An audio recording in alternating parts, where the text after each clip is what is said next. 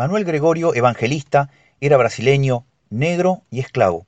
Nació en algún lugar de esa tierra, pero decidió que no iba a morirse ahí, donde hacia finales del siglo XIX todavía existía la esclavitud. Entonces emprendió un camino largo y peligroso hacia el sur del continente, donde la Asamblea del año 13 había decretado la libertad de vientres. Fue el primer afrodescendiente, o uno de los primeros afrodescendientes, en llegar a la zona rural de Villaguay entre Ríos, hacia 1870. Allí se casó, tuvo 13 hijos y allí murió. Su vida excepcional tuvo un final único. Fue el primer sepultado en el cementerio de los Manecos, un lugar creado por la comunidad negra de la zona para enterrar a sus muertos, que hoy busca ser rescatado del olvido después de décadas de abandono. La historia de los negros de América es la historia de los nadies. Abraham Arcuyin odontólogo descendiente de rusos, que despunta el vicio de estudiante de la historia local de ese rincón de Entre Río, pensó la frase antes de largarla al viento, sentado bajo la sombra de un antiguo ubajay. Ese puñado de palabras sirvió para explicar por qué el cementerio de los negros de Ingeniero Sájarov, pequeño pueblo ubicado a 20 kilómetros de Villaguay, todavía parece más un baldío que un lugar sagrado. A pesar de su particularidad histórica, el cementerio de los negros uno de los pocos, o tal vez el único de Argentina, hoy está abandonado y sobrevive al lado de un basural. El basural está indicado con un cartel, el cementerio ni eso. Puntualizó Arcullín mientras repasa con la mirada las viejas cruces oxidadas y los montículos de tierra que marcan de forma desordenada el lugar donde descansan los 25 manecos. Estos le dieron vida y prosperidad a un pueblo que primero se llamó Capilla, y que después fue rebautizado con el nombre de alguien que compartía la condición de inmigrante con evangelista, pero que tenía otro color de piel. Pero después de años de silencio de la historia oficial, algo está empezando a cambiar en Sájarov. Tras una persistente insistencia, Arcuyin logró que el gobierno entrerriano se interesara en recuperar parte de su propio legado. Hola, ¿cómo están? Bienvenidos a otro episodio en este podcast de los viernes que con una introducción eh, sacada del diario Región Litoral, una introducción muy bonita, eh, muy detallada, relata lo que incluso para mí, cuando me acuerdo de haber leído la, la noticia, me pareció tremendamente importante e interesante, y es esta cuestión de los negros, los manecos en Entre Ríos. Nosotros como docentes, y los que no son docentes seguramente recuerdan, que los negros aparecen solamente el 25 de mayo vendiendo unas velas, eh, vendiendo algo de leche, algo de carne, y se terminó. Bien, como acá dice casualmente, Abraham Arcushim, la historia de los negros de América es la historia de los nadies. No solamente de ellos, la historia de lo incluso de los indígenas. Muchos gauchos, muchos paisanos, eh, siempre quedaron en el olvido. Sí de a poco, obviamente, se han podido recuperar historias, personajes, de la mano de eh, curiosos, historiadores, o como por ejemplo este hombre, odontólogo en realidad, pero un gran amante del estudio de la historia local, que sirvió para que se volviera a colocar en valor a un lugar sumamente importante para todos los entrerrianos, que me imagino que tal vez ni siquiera se conocía esta historia y que ni siquiera se conoce el lugar. Hoy seguramente, si recorren Ingeniero Sájarov, el paisaje es distinto porque la provincia creo que eh, tomó intervención eh, para este, darle un valor a ese lugar tan importante. En el día de hoy, hoy viernes, que es generalmente es relato de autor, narraciones, cuentos, tenemos la voz de Roberto Romani, voz y letra de Roberto Romani. Creo que no necesita presentación. Este, la roquense, este hombre que viene haciendo un recorrido en, en la política, en la cultura, en la poesía, en la narrativa, desde hace muchísimos años.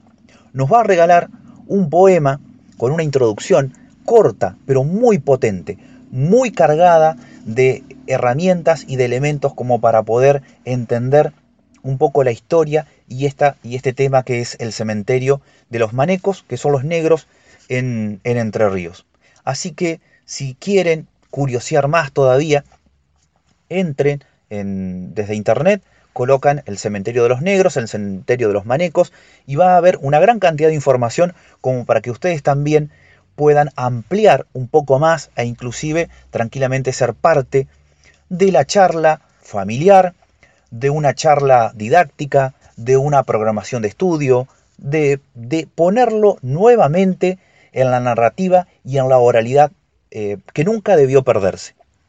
Muy bien, entonces, también obviamente que si este eh, episodio les gusta, lo quieren compartir, sería muy bienvenido porque son parte de esas historias que no se conocen.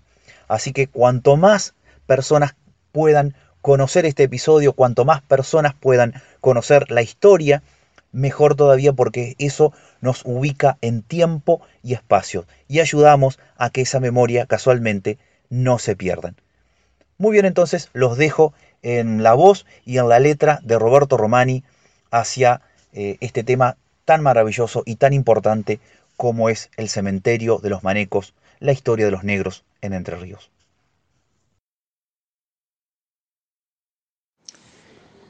Cuando uno llega a Ingeniero Sájarov, antes llamado La Capilla, cuando va ingresando se encuentra con el cementerio de los manecos. ¿Y por qué el cementerio de los manecos de los negros? Porque allí habían llegado Manuel Gregorio Evangelista, que se casó con Lorenza Pintos, uruguaya, el 16 de abril de 1872. Tuvieron 13 hijos. Su hermano Valentín Evangelista se instaló en Colonia San Jorge, actual departamento San Salvador. Leonarda Melgarejo, con sus seis hijos, se instaló a orillas del arroyo Basualdo. Clara Peralta, la partera de los negros y de los judíos. Integraban aquellas familias de afrodescendientes que llegaron a Entre Ríos, al departamento Villaguay de Río Grande do Sul y de Santa Catarina, en Brasil, donde vivían como esclavos. Y empezaron un nuevo tiempo a trabajar la tierra y la piel sensible de sus hermanos en la capilla, hoy ingeniero Sájarov, donde unos cuantos años después llegarían las familias judías. Y allí pudieron convivir perfectamente en armonía, con sueños comunes, los manecos y los judíos. Uno de esos negros, Sanso, tocaba el bandoneón. Por eso le decimos que ya es tiempo, hermano musiquero, de presidir la antigua ceremonia del encuentro con el bandoneón quejumbroso que despertó la lluvia y los misterios del galpón. Antes de tu capricho con pentagramas de libertad anduvo tu abuelo Manuel Gregorio, el primer evangelista que aturdió de tambores la siesta de los Montieles cerca de Villaguay. Antes que tus manos hormiguearan la botonera, caminó la sinforosa tu madre, el senderito campesino que lleva al pueblo, juntando las migajas para un mediodía de pobreza digna.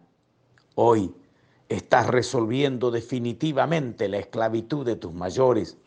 Con el arrullo de tu musiquita cadenciosa promueves la resurrección de los abuelos dormidos, aquellos que sepultaron cadenas y negaciones y abandonaron Santa Catarina en Brasil para inaugurar entre Ceibos un candombe sin capangas fue en la capilla, con su modesta postal de verde, donde tus dedos hurgadores de belleza simple desplegaron el vuelo de un domingo largo. Fue en el claro Sájarov de los judíos, donde tu piel de noche iluminó de armonías el patio de una entrerriana alegría.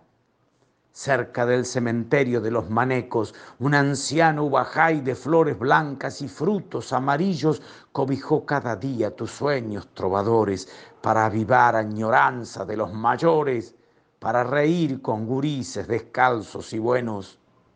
Insiste con tu bandoneón de fiesta, negro sanso, que estamos limpiando las cruces y despertando tambores, escuchando las voces en los idiomas perdidos con el ritmo frenético y puro de los africanos. Insiste con tu bandoneón herido en negro sanso, que canta la vía yala de los sembradores con la sangre vital de un río de eternidad.